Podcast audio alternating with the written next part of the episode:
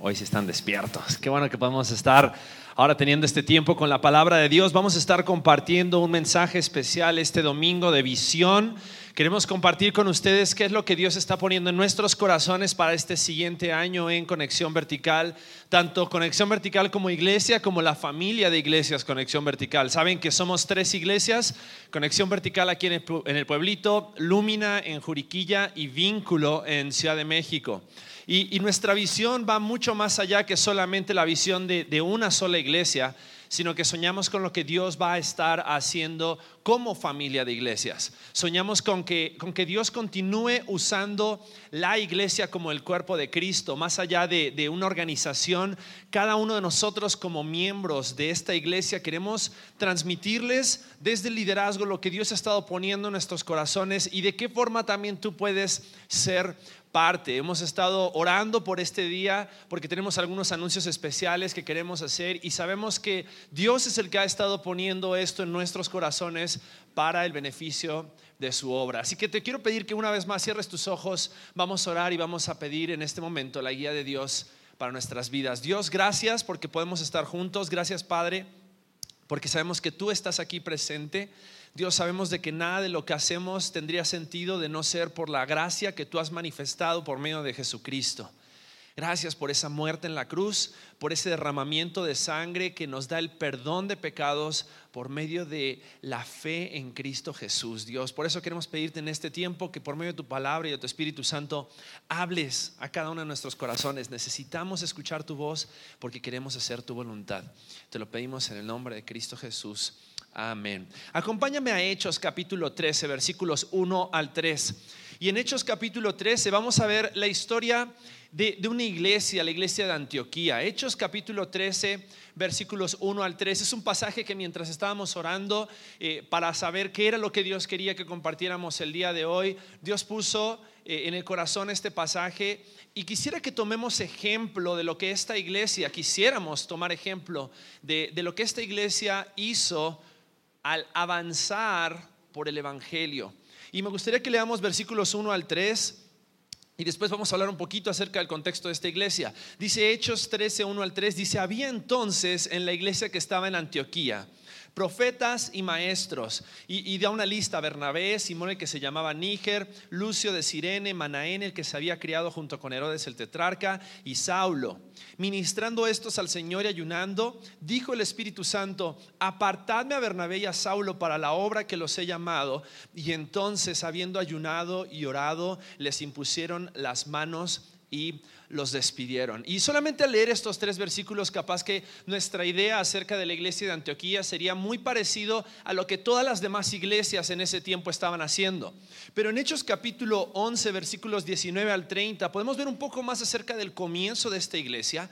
Y me gustaría que podamos estar analizando qué fue lo que hizo diferente a esta iglesia, tal vez de las demás. Había un mover del Espíritu Santo, tenían en ese momento a los apóstoles con ellos y estaban predicando el Evangelio por todos lados pero en Hechos capítulo 11, versículos 19 al 30, vamos a ver cómo el Evangelio, una comprensión correcta del Evangelio, hizo un impacto tal en sus vidas que los llevó a ver más allá de ellos mismos.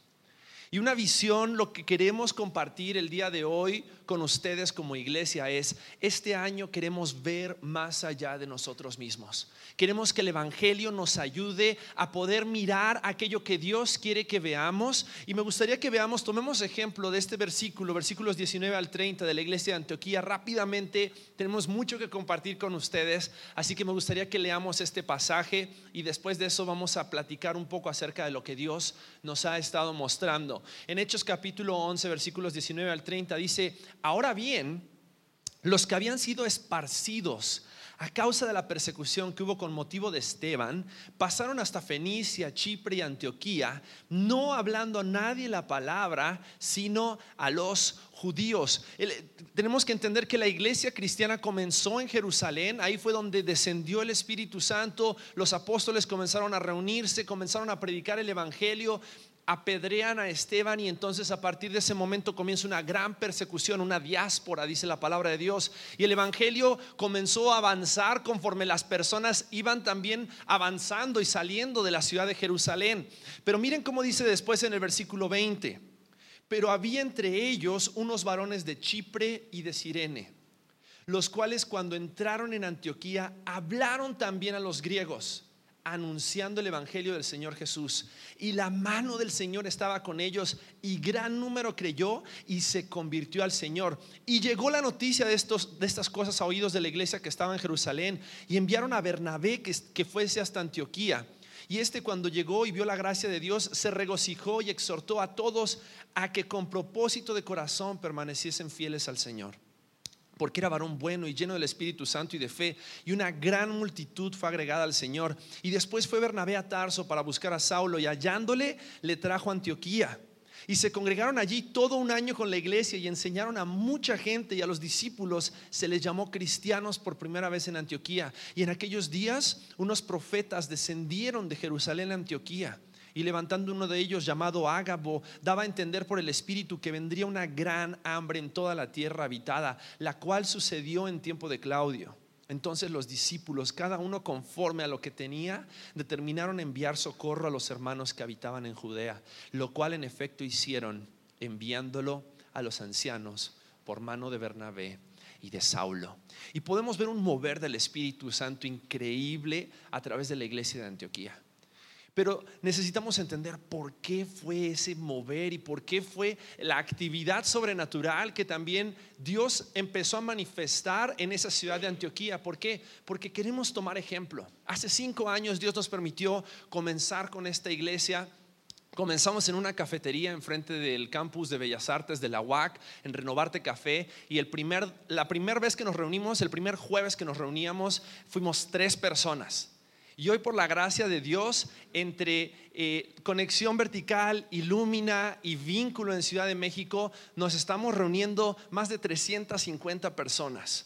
Y es todo por la gracia de Dios y lo que Dios ha hecho en estos cinco años ha sido increíble al ver cómo Él se ha manifestado con poder y cómo personas han llegado a conocer el Evangelio de Jesucristo y cómo Dios se ha glorificado por medio de su iglesia local pero no nos, quedemos, no nos queremos quedar en el mismo lugar. Queremos que la iglesia local avance. Porque ese es el deseo de Dios para su iglesia y es el deseo de Dios para cada uno de nosotros como parte de la iglesia local. Y el avance de la iglesia local va a depender de qué tan clara sea la comprensión que nosotros tenemos del Evangelio de Jesucristo. Porque el Evangelio de Jesucristo nos va a llevar a ver más allá de nosotros mismos. Y vamos a comenzar a ver a través de los ojos de Dios. Y me gustaría que veamos a través de este pasaje cuatro cosas sencillas. Cuatro cosas sencillas que esta iglesia en Antioquía veía, que creo que cada uno de nosotros tenemos que ver si realmente queremos ver a esta iglesia avanzar en los próximos años y ver que Dios se siga manifestando con poder. Lo primero que ellos veían a la luz del Evangelio de Jesucristo es que esta iglesia veía a los perdidos con compasión. Sabes, esta, esta iglesia, estas personas estaban siendo perseguidos. Y dice que muchos pasaron por esta región, esta región de Asia, y no predicaron el Evangelio más que a los judíos. Sin embargo, algunos dice que pararon en Antioquía y comenzaron a predicar a los griegos, comenzaron a predicar a los gentiles y comenzaron a hacer cosas diferentes. La iglesia en Jerusalén se reunían prácticamente personas que eran judías, pero esta iglesia comenzó a romper con los estereotipos de la iglesia en esos tiempos. Y si hay algo que nosotros queremos hacer y recordar y renovar como la visión de nuestra iglesia en este año, es que tenemos que mirar a los perdidos a través de los ojos de Jesucristo. Y cuando Jesús veía a los perdidos, cuando Jesús veía a las multitudes, dice que las veía como ovejas sin pastor.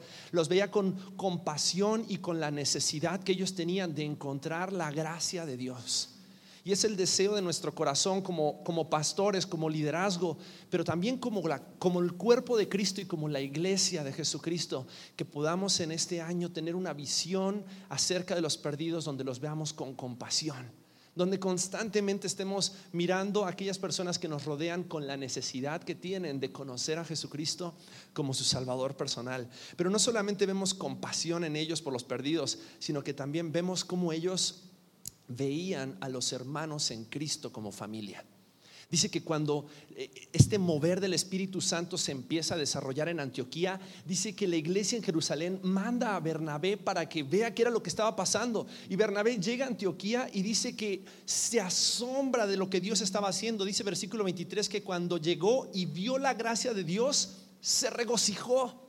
Y la razón por la cual se regocijó no fue porque estos hermanos traían todo el ambiente en su iglesia, sino que se regocijó porque vio que personas estaban llegando al conocimiento de Jesucristo y entonces dijo, de aquí soy.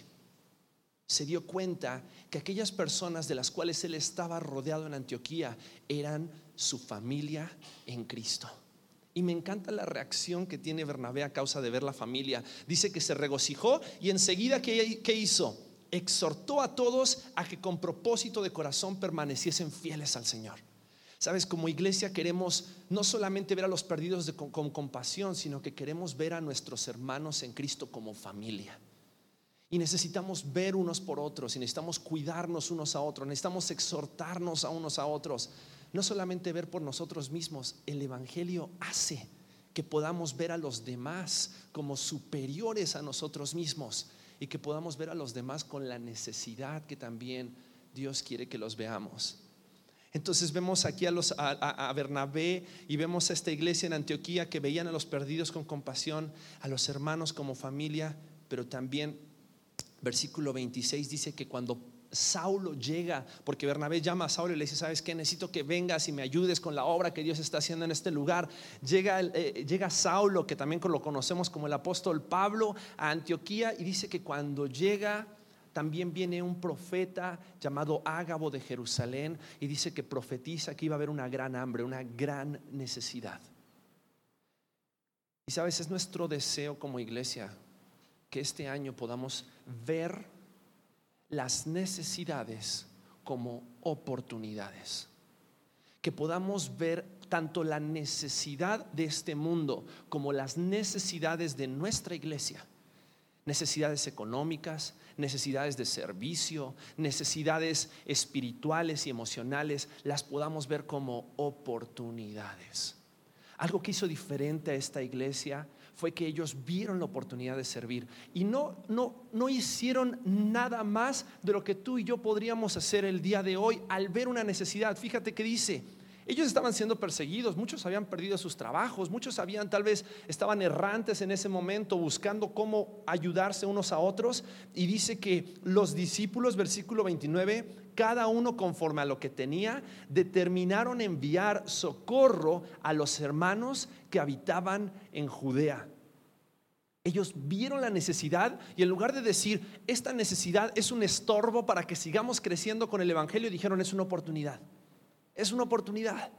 Es una oportunidad de ver cómo Dios se va a manifestar sobrenaturalmente a través de mi vida cuando decido ver la necesidad como una oportunidad de confiar en Dios. Queremos este año que como iglesia podamos ver a la luz del Evangelio a los perdidos, a nuestros hermanos, las necesidades, pero también queremos a la luz del Evangelio ver cómo el liderazgo dentro de la iglesia local es una oportunidad de servir juntos al mismo Dios. Sabes, durante estos cinco años Dios nos ha permitido a Alex y a mí pastorear a un hermoso rebaño que son ustedes. Dios nos ha permitido servirles, ministrarles, aconsejarles, enseñarles. Pero nos damos cuenta que a la medida que la iglesia de Dios, la iglesia de Jesucristo crece, necesitamos de más personas. Hechos capítulo 13, versículo 1, que fue el pasaje que comenzamos leyendo, dice que había en esta iglesia de Antioquía profetas y maestros. Había personas con distintos dones. Y no solamente con distintos dones, de distintos contextos. Dice que Bernabé estaba sirviendo ahí, Simón el que se llamaba Níger, que algunos dicen que era de origen africano, de raza negra, Lucio de Sirene, Manaén, el que se había criado junto con Herodes, el tetrarca, capaz que una persona muy culta, de mucho conocimiento, socialmente aceptado e importante, y Saulo, un hombre conocedor de la ley, conocedor de teología, cada uno de estos hombres con distintas cualidades, talentos, dones, trasfondos, servían en conjunto para cumplir el propósito de Dios en la iglesia en Antioquía. Y hemos visto la necesidad de crecer como liderazgo. Hemos visto la necesidad de, formar a más personas y por eso empezamos con la residencia pastoral hace dos años y vamos a continuar formando líderes dentro de la iglesia local. Pero al mismo tiempo de ver la necesidad, Dios ha provisto para suplir esa necesidad. Y después de estar orando por más de un año y después de haber compartido con un gran amigo la necesidad que tenemos de crecer dentro del liderazgo de la iglesia local, Dios ha confirmado tanto en el corazón de Alex y el mío y también en el corazón de Marcelo Jorquera poder integrarse al equipo pastoral de Conexión Vertical.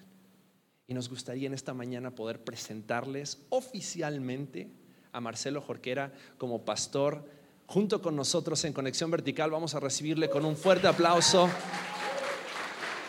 Vente Marcelo.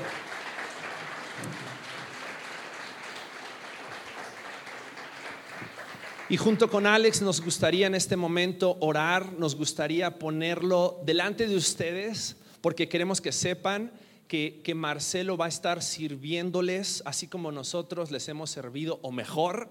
Y es nuestro deseo que ustedes también puedan abrazarle como su pastor dentro de esta iglesia.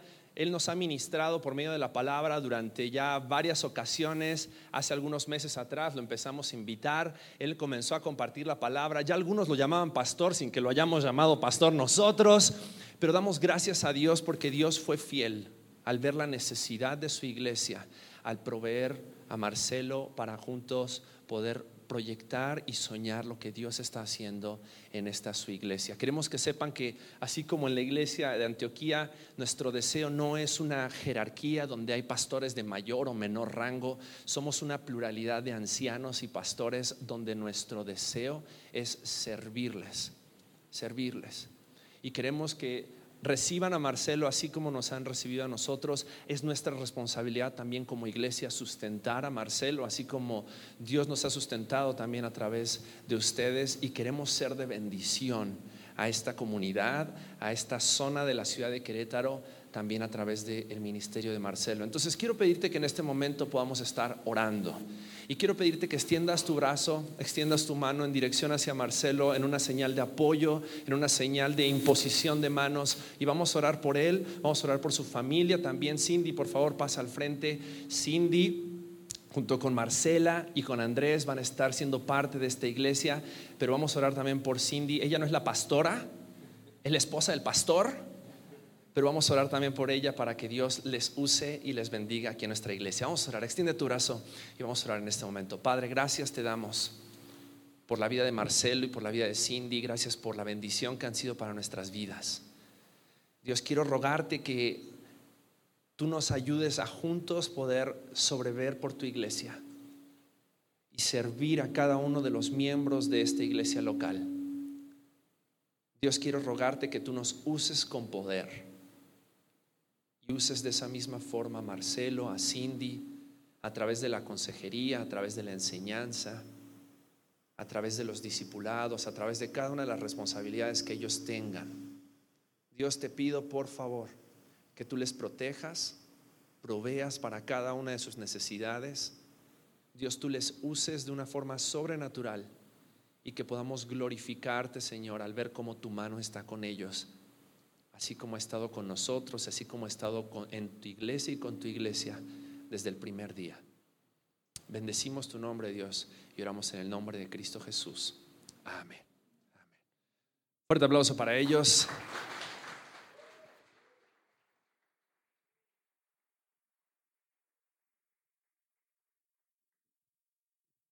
Bien, y ahora voy a continuar con esto de la visión y viendo cómo es que nosotros podamos de manera individual seguir proyectando. Eh, algo interesante, yo conozco a Marcelo por más tiempo que conozco a Pablo.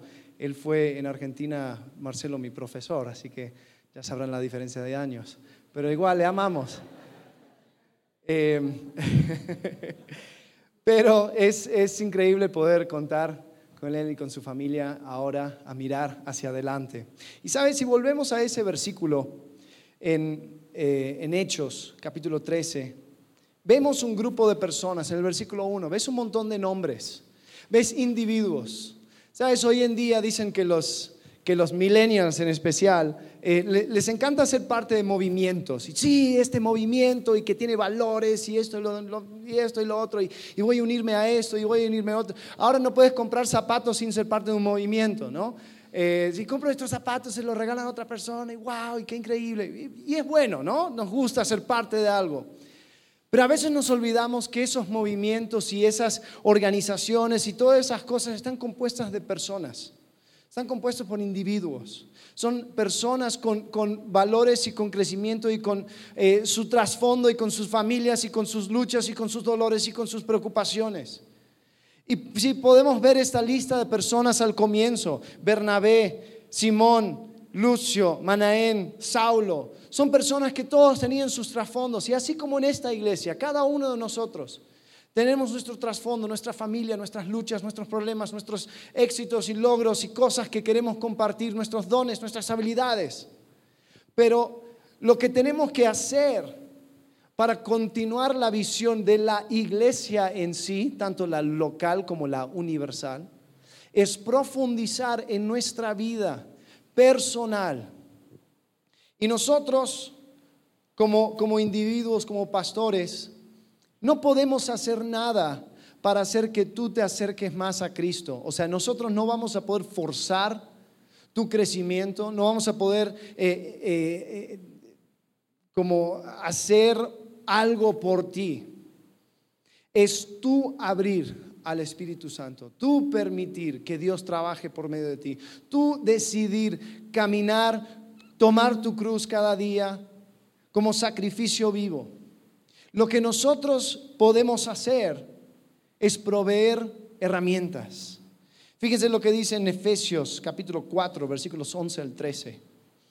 Dice, y él mismo constituyó a unos apóstoles, a otros profetas, a otros evangelistas, a otros pastores y maestros, a fin de perfeccionar a los santos para la obra del ministerio, para la edificación del cuerpo de Cristo, hasta que todos lleguemos a la unidad de la fe y del conocimiento del Hijo de Dios, a un varón perfecto, a la medida de la estatura de la plenitud de Cristo.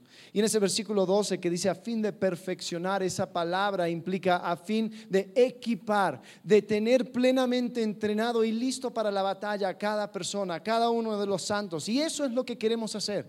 Queremos proveerles con herramientas para que lo puedan tomar, para que puedan avanzar. La primera de esas herramientas que, tenemos eh, como iglesia es, son los grupos, los grupos conexión. Y algo interesante, lo que vemos en este pasaje, es que son individuos, pero cuando tú ves al grupo, ves un montón de personas completamente diferentes. Una persona que era, estaba con Herodes, otra persona como Saulo, que después se llamaba Pablo, después Bernabé, uno de los judíos que fue perseguido por el mismo Saulo, después una persona del África, o sea, un montón de personas con diferentes trasfondos. Cada uno no haciendo su propia cosa, sino en comunidad. Y mi deseo es que cada persona aquí presente, escuchen bien, pueda estar caminando en comunidad hacia Cristo. Me, gustaría saber que cada uno de nosotros estamos caminando en comunidad hacia Cristo. Y eso fue una de las razones por la cual creamos estos grupos conexión. Queríamos un tiempo en la semana para poder apartar, para poder profundizar ciertos temas, especialmente las que hablamos los domingos. Porque en estos minutos que tenemos no es siempre lo adecuado para tal vez eh, hacer preguntas, quitar dudas, porque eh, no es necesariamente el formato. Entonces dijimos, ¿cómo podemos crear comunidad entre personas para que puedan ser vulnerables los unos con los otros, para que puedan abrirse, para que puedan ser sinceros, para que puedan pensar en cómo bajar este tema y aplicarlo a sus vidas? Porque te digo algo, si tu vida cristiana consiste en, calentar un asiento y decir, uh, sí, amén, amén, a cada cosa interesante que se dice desde acá, entonces algo falta. Lo que tenemos que hacer es buscar comunidad y abrirnos y, y permitir que personas también puedan hablar a nuestras vidas. Entonces eso hicimos con los grupos conexión, lo comenzamos hace un tiempo y hemos, hemos pasado por algunos ajustes y sabes, seguiremos ajustando, seguiremos buscando la mejor manera de poder asegurar que cada uno esté caminando en comunión hacia Cristo. Y por eso hicimos otra cosa, ahora vamos a introducir una nueva dinámica dentro de dos semanas, que son los talleres. Todavía no tenemos un, un nombre así siempre, ¿no? Entonces, el, crear temporadas de 10 semanas de grupo, 6 semanas de talleres, crea esa oportunidad de que si tú le quieres entrar a un grupo, ahora terminando con los talleres, vamos a comenzar los grupos de vuelta. Si tú quieres ser parte de un grupo, primero está lo que son fundamentos, que es, eh, es como si fuera un grupo, pero son los, los, domingos a las 10 de la mañana. Vamos a comenzar eso junto con los grupos eh, con conexión cuando comencemos. Y también te vamos a pedir que tú tomes un compromiso de que el tiempo que estés en los grupos, que tú te, que, que te comprometas a estar en esa temporada cada semana juntándose con tu grupo. De esa manera yo puedo saber que si yo voy a entrar a un grupo conexión, yo sé si, si yo te pido oración, te voy a ver la próxima semana. Y tú vas a poder preguntarme de cómo me fue. Vamos a poder juntos crecer. De esa manera crear esa comunidad. Y la última cosa que tenemos son oportunidades de servicio. Eh, ah, bueno, antes tengo un, calendario para que vean más o menos de cómo va a funcionarlo. Vamos a tener talleres del 28 de junio hasta el 2 de agosto, van a ser seis semanas. Después vamos a tener de grupo, vamos a tener grupos de 13 de agosto a 28 de octubre. Creo que son aproximadamente o 10 o 11 semanas. Después talleres de vuelta del 8 de noviembre hasta el 13 de diciembre. Después paramos para fin de año. De esta manera vamos a poder profundizar, vamos a poder entrar a, ciertos temas y, realmente sacarle todo el jugo. Porque es nuestro deseo que cada uno de nosotros estemos caminando en comunidad hacia Cristo. Ahora sí, la última cosa son las oportunidades de servicio. Tenemos aquí, aquí en esta iglesia, siete diferentes áreas de servicio.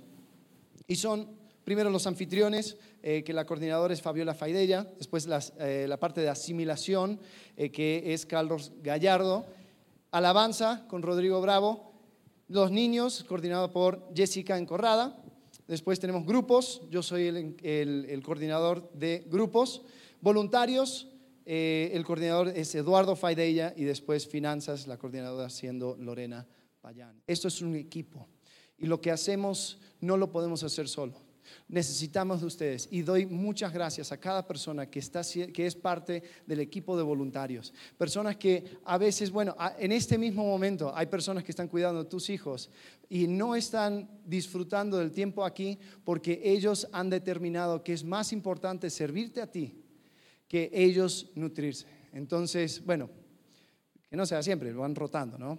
Tampoco queremos que estén esclavizados con los niños. Pero el punto es, hay personas que cada semana se están sacrificando, están viendo la visión y mirando más allá. Y nuestro, deseo es que podamos servir. En el versículo 2 habla de estos hombres, dicen, estaban sirviendo a Dios y ayunando. El servicio no es para nosotros, el servicio es a Dios. Y si tú vas a caminar en comunidad hacia Cristo, parte de eso va a involucrar un elemento de servicio. Entonces queremos invitarte, queremos desafiarte a que tú también puedas ser parte de lo que estamos haciendo. Eh, entonces, digo todo esto para animarles. ¿Quién hubiera pensado que estaríamos proyectando los próximos cinco años desde donde estamos hoy, habiendo comenzado desde una cafetería eh, con cuatro o cinco personas, a ver qué, qué va a terminar haciendo? Y ahora tenemos la oportunidad de soñar, de mirar. Eh, yo en lo personal ha sido un privilegio poder ser parte de cambio de vida. Yo sé que el Espíritu Santo es el que obra, yo sé que Dios es el que trabaja, pero el poder decir sí, yo estuve y fui parte del cambio de vida de esta persona. Pude presentarle las buenas nuevas de Jesucristo y pude ver el cambio en sus vidas. ¡Wow! Es un privilegio enorme. Y lo que nosotros queremos hacer es proveerles con las herramientas necesarias para seguir caminando en comunidad hacia Cristo. Unos versículos de ánimo. Romanos capítulo 8, versículo 29. Fíjense lo que dice. Porque a los que antes conoció también los predestinó para que fuesen hechos conforme a la imagen de su Hijo, para que Él sea el primogénito entre muchos hermanos. Y otro versículo, Filipenses 1.6, dice, estando persuadido de esto, que el que comenzó en vosotros la buena obra, la perfeccionará hasta el día de Jesucristo. ¿Sabes? No importa cuán lejos te sientes, no importa cuán aislado te sientes, no importa cuán desanimado te sientes. Si Cristo comenzó una buena obra en ti, si tú un día confiaste en Jesucristo como tu único Salvador, si tú reconociste que Él es la única manera de llegar al Padre, te puedo prometer que Él te ha predestinado para ser conforme a la imagen de su Hijo. Eso es de aliento. Y te digo algo, nosotros tenemos la oportunidad de anticipar ese momento cuando estaremos en su presencia, pareciéndonos cada día un poco más a Cristo y reconociendo que Él es el que hace. Pero nosotros tenemos que aprovechar de cada una de estas herramientas para caminar en comunidad con Cristo. Entonces ahora voy a invitar a Marcelo que continúe y hable un poco acerca de la iglesia en misión. Marcelo. Gracias. Volvamos ahí al pasaje de Hechos capítulo 13, por favor. Y es interesante cómo termina, ¿no? Eh, Pablo nos habló un poco del contexto de esta iglesia de Antioquía y cómo estas personas fueron capaces de hacer cosas distintas y Dios les usó. Y vemos ahí en el, vimos en el versículo 1 que en esa iglesia había personas, vimos cada trasfondo. Eh, Alex nos habló de que cada uno servía al Señor, pero mira lo que sucede. La mitad del versículo 2 y versículo 3 dice, el Espíritu Santo dijo, apartadme a Bernabé y a Saulo para la obra a que los he llamado. Entonces, dice, habiendo ayunado y llorado, les impusieron las manos y los despidieron. Hace una semana atrás, eh, unos hermanos que nos visitaron explicaron algo muy sencillo pero muy profundo. Decían, la vida cristiana es como un triángulo. arriba, el Evangelio nos conecta con Dios. Y cuando estábamos sin Cristo, cuando entendimos el Evangelio, nos conectamos con Dios, y uno dice, bueno, ¿qué sucede ahora? Bueno, ese Evangelio hay que vivirlo, lo vimos recién, en comunidad. La familia, la iglesia, tenemos herramientas, los grupos, los talleres. Pero una vez que yo me conecto con Dios a través del Evangelio y que empiezo a vivir ese Evangelio en comunidad, tenemos que pasar a la tercera etapa. Pedro y Juan en Hechos capítulo 4, verso 20 dicen una expresión preciosa. Ellos dicen, ¿por qué no podemos dejar de decir lo que hemos visto y oído. Fueron una iglesia en misión. El Evangelio nos conecta con Dios. El Evangelio lo empezamos a vivir, por eso tenemos los grupos, tenemos los talleres. Pero ahora, ¿qué hay que hacer con el Evangelio? Hay que anunciarlo. El Evangelio tiene que ser extendido. Ese es el plan de Dios. Y Dios nos invita a ser parte de la extensión de su reino cuando alineamos nuestro corazón con el corazón de Dios. Y mira la actitud de la iglesia, porque dice el versículo 3, entonces habiendo ayunado y llorado, les impusieron las manos y los despidieron. ¿A quiénes despidieron? ¿A Saulo? ¿Y a quién? A Bernabé. ¿Sabes que uno puede leer entre líneas ahí? La reacción espiritual y madura de la iglesia. Porque no se estaba yendo cualquiera, se estaba yendo Pablo y Bernabé. Y la iglesia, pero que hace un par de meses hablamos, ¿no? De que, pero y cuando vienen cambios ya no va a ser lo mismo. Y no, no va a ser lo mismo, va a ser muchísimo mejor. Porque Dios tomó esas dos personas y el Evangelio se empezó a extender en toda la zona de Turquía, se extendió hacia Europa y nunca se perdió el vínculo de estos dos hombres con la iglesia. Fíjate, déjame leerte algunos versículos. Hechos 14, verso 26. Después de todo el viaje que hicieron, mira lo que hace Pablo, de allí navegaron a Antioquía, desde donde habían sido encomendados por la iglesia a la gracia de Dios para la obra que habían cumplido. Y habiendo llegado y reunido otra vez a la iglesia, ¿te das cuenta? La iglesia en misión. Refirieron cuán grandes cosas había hecho Dios con ellos y cómo había abierto la puerta de la fe a los gentiles. Y se quedaron allí mucho tiempo con los discípulos. Por tiempo, avanzo rápido, Hechos capítulo 18. Regresa de su segundo viaje Pablo y al empezar su tercer viaje, mira desde dónde lo empieza, verso 22. Habiendo arribado a Cesarea, subió para saludar a la iglesia y luego descendió a Antioquía, el lugar donde había empezado toda esta locura. Y después de estar allí algún tiempo, salió recorriendo por orden la región de Galacia y de Frigia, confirmando a todos los discípulos. Fueron una iglesia en misión, pero ¿por qué? Porque hubo familias y personas que aprendieron a vivir el Evangelio en comunidad y pudieron entregar lo que había transformado sus vidas. Amado, tú, quizás tú me dices, pero yo ser una persona en misión, mírame, estoy herido, tengo mil problemas en mi matrimonio, eh, apenas puedo con mis hijos, apenas puedo con mi vida. Pero tranquilo que esa es la iglesia.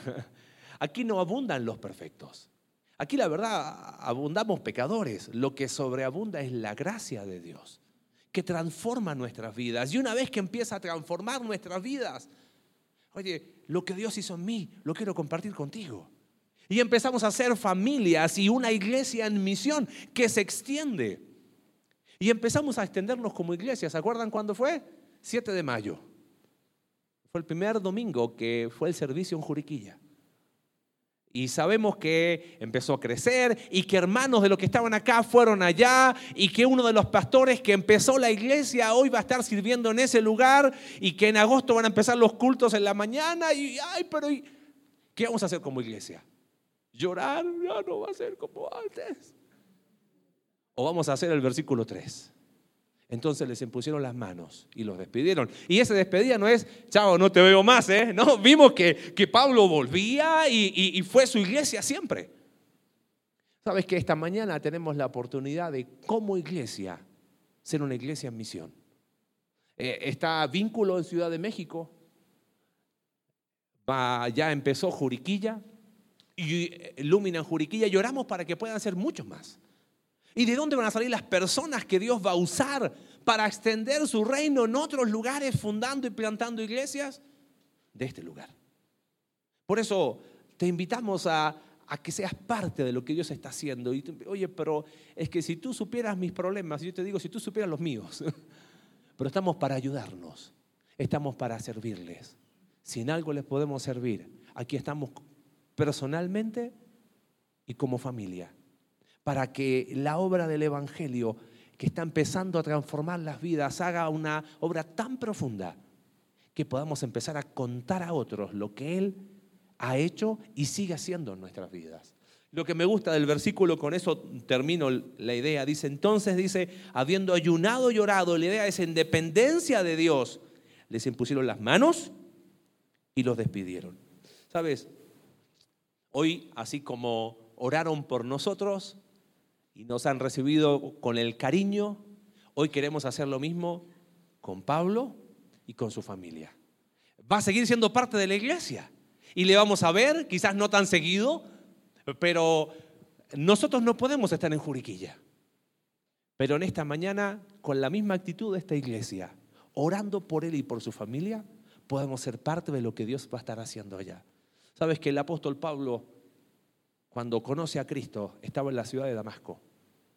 Y en ese lugar eh, empieza a haber persecución y lo querían matar. ¿Sabes qué hicieron los discípulos? Y me encanta esto para ir graficando lo que vamos a hacer ahora. Los discípulos de Damasco arriesgaron su vida por amor a Pablo. Así que de noche pusieron al apóstol Pablo en una canasta y lo descendieron. Y de ahí empezó una locura con el apóstol Pablo. ¿Sabes qué veo en ese cuadro ahí? Que así es la obra de Dios. No todos están en la canasta, pero estaban todos involucrados. El apóstol Pablo en la canasta. ¿Y el resto qué estaba haciendo? Sosteniendo la soga. ¿Sabes qué vamos a hacer esta mañana? En la canasta va Pablo como pastor, su familia, Michelle, su hijo, más miembros de la iglesia que van a estar congregados allá. ¿Y qué vamos a hacer los que nos quedamos acá? Vamos a tener la soga. Amén. Nos ponemos en pie, voy a invitar a Pablo que pase junto a su, su familia. Bueno, pasan tres. Sí, ¿no? Son tres. Alex, por favor. Y así como oramos recién, queremos seguir soñando para hacer una iglesia en misión. Y no sabemos de aquí a cinco años más, quizás qué locura Dios nos tenga haciendo. ¿Vas a ser parte de eso? ¿Vas a sostener la soga con amor? con fe, con constancia, como ha sido hasta ahora, hoy en la canasta se va Pablo, su familia, algunos miembros de la iglesia. El resto vamos a sostener la soga. En los dos lugares hay heridas. En los dos lugares hay compromiso para la gloria de Dios. Vamos a orar. Padre, gracias porque a través de todo esto tú eres glorificado, Señor, tú muestras, Señor, a través de esto. Gracias porque nos has dado el privilegio de extender tu iglesia. Padre, te alabamos reconocemos trabajo aquí en Conexión Vertical, Señor, junto con Pablo, con Michelle. Gracias por estos años que hemos podido trabajar y obrar, Señor, hombro a hombro, siguiendo y siendo parte en cambio de vidas. Señor, ahora queremos agradecerte porque continúa la historia.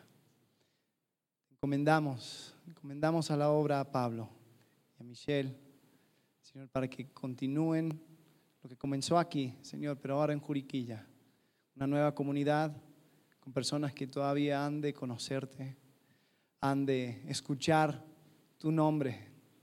Señor, te pido que tú te puedas glorificar a través de la vida de Pablo, de la vida de Michelle. Señor, que puedan siempre decir con confianza, síguenme a mí como yo sigo a Cristo. Señor, que por medio de este nuevo ministerio, por medio de esta nueva iglesia, Señor, tú seas engrandecido allá, como lo serás acá. Señor, queremos poner esto en tus manos. Sabemos que es obra tuya. Te alabamos, Señor, porque tú eres el único grande y el único digno de servir con todas nuestras vidas. En el nombre de Cristo Jesús, el Todopoderoso. Amén.